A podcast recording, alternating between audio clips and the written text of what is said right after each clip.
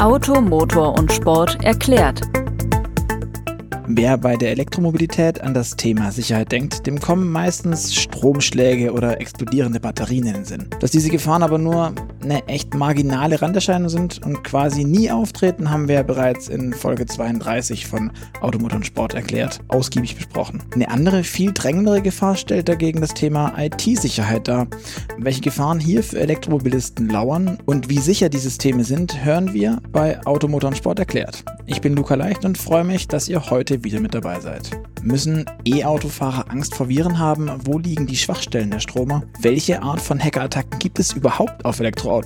Und welche Einfallstore nutzen die Hacker dann aus? Und vor allem, worauf haben sie es eigentlich abgesehen? Das alles erklärt uns heute mein Kollege Sandro Vitale, der zu dem Thema schon recherchiert hat.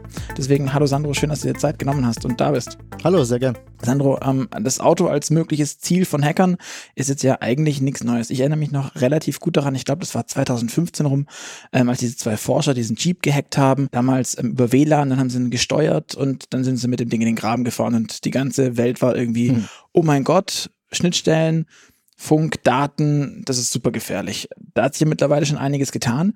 Du hast jetzt ja nicht zu diesem Hack recherchiert, sondern zu was anderem und bist da irgendwie auf, auf das Thema gekommen. Aber wie kamst du denn genau drauf? Was war denn dieser Aufhänger für dich? Hm.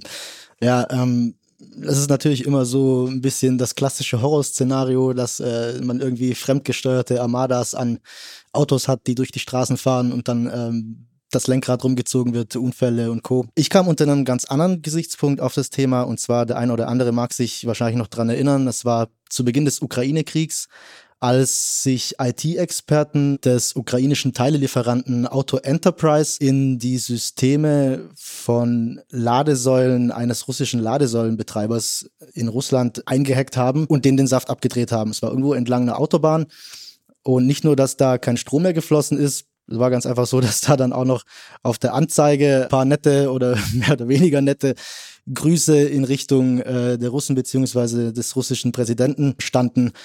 Ähm, so kam ich auf das Thema, aber ein paar diffamierende Worte werden, glaub, da noch das kleinste Übel, ähm, wenn man bedenkt, was ich da dann so rausgefunden habe während der Recherche. Genau, also das heißt, das Thema Ladesäulen ist es eigentlich, und aber welche Gefahren lauern denn da jetzt für die E-Autofahrer? Weil, dass da irgendwelche Anzeigen kompromittiert werden oder ähm, die Wallboxen selber, die Ladestation abgeschaltet werden, ist ja das eine. Ja, richtig, es sind zum großen Teil erstmal die Ladesäulen und das Hauptproblem ist ganz einfach ein ganz simples im Prinzip und zwar, dass du relativ einfach oder erschreckend einfach auf fremde Kosten Strom zapfen kannst. Das ist relativ problemlos möglich, ähm, indem man die Ladekarten die es braucht, um die Ladesäulen zu starten und nachher den Strom zu bezahlen, die kann man ganz einfach klonen. Und das geht schon mit geringem Know-how, wenn du nur ein bisschen IT-Kenntnis hast, ähm, muss kein Vollprofi-Hacker sein, dann kriegst du das hin. Und das ist, äh, war schon relativ erschreckend, dass das äh, so locker geht. Okay, du sagst, äh, die Ladekarten, die kopiere ich dann. Wie, wie mache ich das jetzt nicht, dass ich wir hier bitte vorher alle äh, da draußen nicht nachmachen, aber rein, rein technisch, was, was passiert da beim Kopieren einer Ladekarte? Zuerst mal, es gibt ja, du kannst im Prinzip einfach dir eine Blankokarte nehmen und darauf lässt sich der Kartenchip einer Ladekarte ganz einfach kopieren. Das geht beispielsweise mit einem Gerät namens Proxmark 3. Das ist ein Hardware-Tool äh, für die Sicherheitsanalyse, für die Forschung und Entwicklung bei der Hochfrequenzidentifikation. Und das Teil ermöglicht sowohl das Lesen von solchen Karten als auch das Emulieren. Das Emulieren heißt, es ist das Verfahren zur Programmnachbildung quasi. Und somit kann man eben das, was auf dieser Karte gespeichert ist, nachbilden. Aber das heißt, wir sprechen nochmal, um das äh, nochmal rund zu machen, von diesen RFID-Karten, die man von den Ladesäulenbetreibern kriegt genau. beispielsweise oder von diesen MSPs, also den Mobility Service Providern, die mir dann hinterher auch die Rechnung schicken. Diese Ladekarten, die haben irgendwie eine ID oder eine Kennung oder irgendwas in der Art drauf und die kann ich auslesen und woanders draufspielen. Das heißt, die ist nicht irgendwie unique. Genau. Die Ladekarte hat jeweils eine ID und über die kommuniziert die Karte mit der Ladesäule. Und da ist sonst nichts drauf gespeichert. Also da geht's nur um diese ID, da ist keine weitere Verschlüsselung zur Authentifizierung oder ähnliches drauf. Es geht nur um diese ID und das ist eben die Krux an der Sache, dass die so dermaßen einfach auszulesen ist. Das geht, wie gesagt, zum Beispiel mit, äh, mit diesem Perks Mark 3, mit diesem Hardware-Tool, das ich gerade angesprochen mhm. hatte.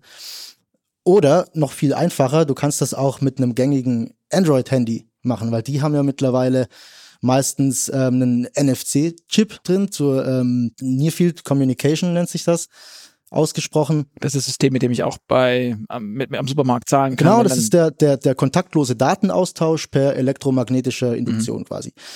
Und das basiert eben auf derselben Technologie wie die RFID-Chips ähm, bei den Ladekarten. Heißt im Prinzip, ich brauche nur Zugang zu einer Ladekarte haben, kann diese Ladekarte an mein Handy halten und dann mit einer gängigen Android-App diese ID, die darauf gespeichert ist, auslesen. Am Ende des Tages ähm, reicht dann, also du kannst deinem, deinem Handy dann mit ein bisschen Programmier-Know-how quasi diktieren, liebes Handy, wenn man so will, äh, bitte simulier mir eine Ladekarte mit der ID XY und brauchst dann nachher nur das Handy an den Kartenleser der Ladesäule mhm. halten, entsperrst sie damit und der Betroffene merkt das dann nachher erst, wenn eben äh, die Rechnung ins Haus flattert. Das heißt aber im Umkehrschluss, dass meine Ladekarte eigentlich nicht sicher ist und dieses ID-Thema, das, das, das, das große Problem ist. Und wir wissen ja auch, also die meisten Leute, die Elektroauto fahren, kennen das. Für die anderen sei es kurz erklärt, wenn ich ein Elektroauto laden will, fahre ich zur Ladesäule, halte meinen Chip oder meine ID, meine Karte dahin, dann authentifiziert mich das System, also es erkennt mich, sagt alles klar, du bist der und der Mensch und dann wird der Ladevorgang gestartet. Und wenn ich mich wieder auswählen will, also den Ladevorgang stoppen, halte ich die wieder ran, drücke auf Stopp mhm. und dann ist Ende. Mhm. Was ist jetzt das Problem für mich als Kunde am Ende? Das heißt, jemand kann mit meiner ID losziehen und so tun, als wäre ich ich und tankt dann auf meinen Deckel oder lädt auf meinen Deckel. Ähm, klingt erschreckend einfach und ist es auch. Bei der Recherche bist du, ist das ein hypothetisches Thema oder bist du da auch auf tatsächlich Fälle gestoßen, bei denen das so ist? Ich bin auf tatsächlich keine Fälle gestoßen, habe mir von einem Experten sagen lassen, es gibt die Fälle, es wäre aber noch nicht so, dass das irgendwie, also ob das jetzt vermehrt auftritt, da bin ich tatsächlich überfragt, ähm, konnte mir so niemand sagen, aber Fakt ist, dass das wahrscheinlich vermehrt auftreten wird, je bekannter das wird. Und ähm, das wird es, weil Hacker sind ja an für sich keine äh, zurückgebliebenen Köpfe, im Gegenteil. Und deswegen ist das ein wirklich wichtiges Thema. Und die Frage ist halt, warum auf die Sicherheit da nicht mehr Wert gelegt wird. Ja, könnte man denn? Also kann man, man diese könnte Karten absolut, machen? Man könnte absolut. Also laut Experten liegt das Problem nicht bei der Ladekarte an sich, sondern beim Protokoll. Das Protokoll ist in der Kommunikationstechnik ähm, eine bestimmte definierte Vereinbarung über mhm. die Art und Weise, wie zwei Systeme miteinander kommunizieren. Und da hat man ähm, für die Authentifizierung der Ladekarten damals neue Protokolle festgelegt. Aber damals Fehler gemacht, die absolut nicht zeitgemäß sind. Und das, obwohl die nötige Technologie längst vorhanden ist, weil diese Ladekarten, die sind eigentlich vollkommen und absolut dazu imstande und kompatibel, dass man da ohne weiteres auch kryptografische Infos draufspielen könnte. Die Frage ist, Warum macht man es nicht? Und dann könnte man quasi über die Kryptographie und über diese Chiffrierung dann am Ende ähm, sicherstellen, dass meine Karte nicht zweit verwendet werden kann. Genau. Und stattdessen läuft Stand jetzt die Freischaltung der Ladesäule wohl einzig und allein über, über diese ID und sonst nichts. Wenn wir jetzt, äh, das ist das eine Thema, das heißt, es muss jemand aber an meine Ladekarte kommen und wenn ich die aber gut verstecke, dann kommt er nicht ran. Und dann bin ich eigentlich auch sicher, wahrscheinlich ist das auch ein Grund, warum da aktuell noch nicht so viel los ist. Aber mhm. gibt es auch andere Systeme oder andere Möglichkeiten, das zu schaffen? Die gibt es durchaus. Wäre zum Beispiel denkbar, dass sich ein Hacker, ein Cyberkrimineller kommt und verschafft sich Zugang, mechanischen Zugang zu einer Ladesäule. Ob mhm. mit roher Gewalt oder mit irgendeinem bestimmten Werkzeug, sei dahingestellt. Aber wenn er die öffnet, gibt es im Inneren der meisten Ladesäulen irgendwo einen simplen USB-Port. Und an diesen USB-Port könnte ich einen sogenannten Raspberry Pi anschließen. Mhm. Das ist, äh, das ist einfach quasi eine Art Minicomputer, ist äh, wie im Spionage-Action-Thriller. Den schließt du an und der kann automatisch das System attackieren. Der zieht dir die Logdaten, zieht dir die Logdateien aus der Ladesäule, aus der entsprechenden. Darauf sind dann natürlich die Ladeprotokolle gespeichert. Mhm. Und damit wahrscheinlich auch die IDs. Und was ist da drauf? Ne? Die IDs natürlich. Und wenn, wenn, du, wenn du da dann noch zusätzlich ähm, ein Mobilfunkmodem anschließt, dann sitzt du als Hacker zu Hause, legst gemütlich die Füße hoch und kannst dir Ladekarten-IDs schicken lassen. und zwar nicht nur eine, sondern alle von allen, alle. die dort laden. Quasi. Ähm, ne?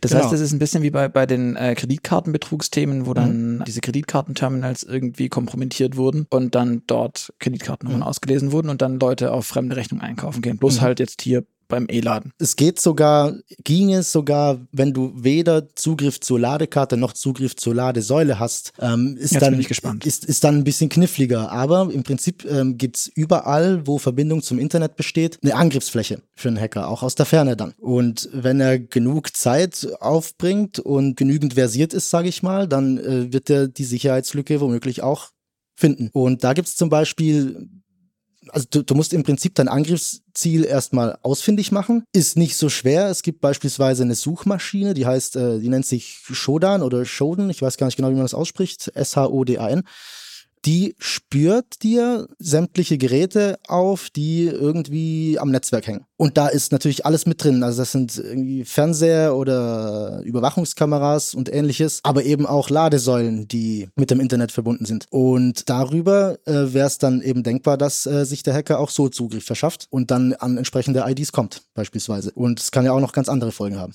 Davor ist man, glaube ich, nicht gefeit. Davor, dass der Hacker irgendwie die bestehenden Inter Internetverbindungen, die diese Ladesäulen ja zwangsläufig brauchen für die Authentifikation, mhm. das muss der Hersteller, der Ladesäulenanbieter ja in irgendeiner Form verhindern und da ist auch ergeboten.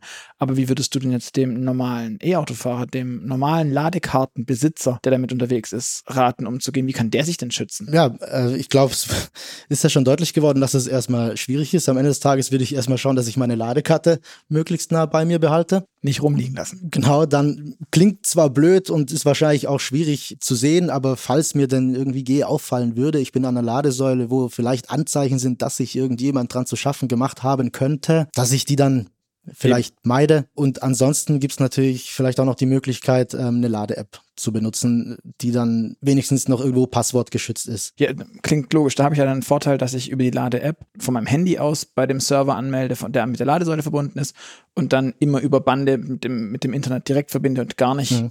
in die Lage versetzt werde, direkt an der mhm. Ladesäule dort mhm. eine Kommunikation aufzubauen, sondern immer über den ges vermeintlich gesicherten Weg des, des Unternehmensserver gehe. Genau.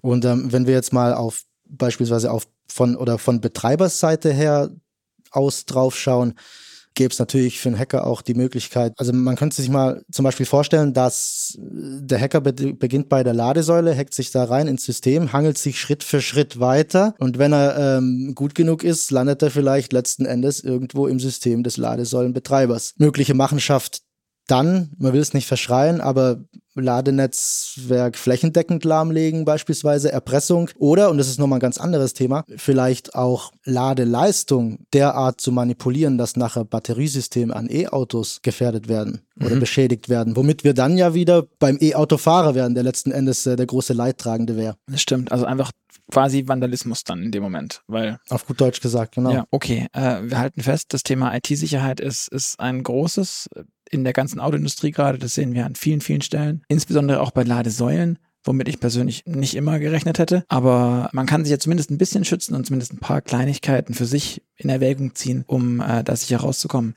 Also Sandro, vielen Dank für all die Informationen, die du mit uns geteilt hast. Ähm, war Klasse, wirklich spannend. Und ich glaube, wir haben alle sehr, sehr viel gelernt. Für euch da draußen, das war Automotor und Sport erklärt.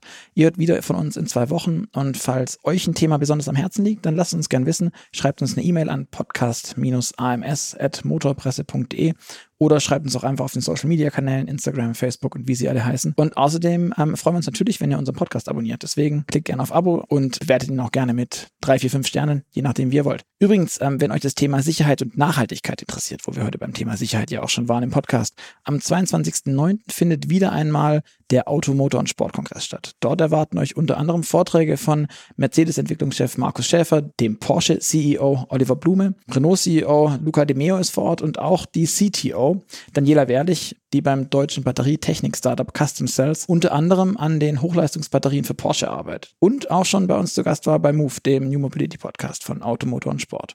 Und apropos Podcasts, wenn ihr auf der Suche nach einem munteren Autotalk seid, möchte ich euch wirklich sehr herzlich den Automotor- und Sport-Podcast Kiesplatzkönige ans Herz legen. Ähm, dort sprechen meine Kollegen Sebastian Renz und Jens Dralle über mal mehr und mal weniger ernstzunehmende automobile Schätze, die auf ihre mobile.de Parkplatz äh, sich geschlichen haben und garantiert für jeden Einsatzzweck haben die zwei das richtige Auto für euch beraten. Ich sage danke fürs Zuhören und tschüss, bis zum nächsten Mal.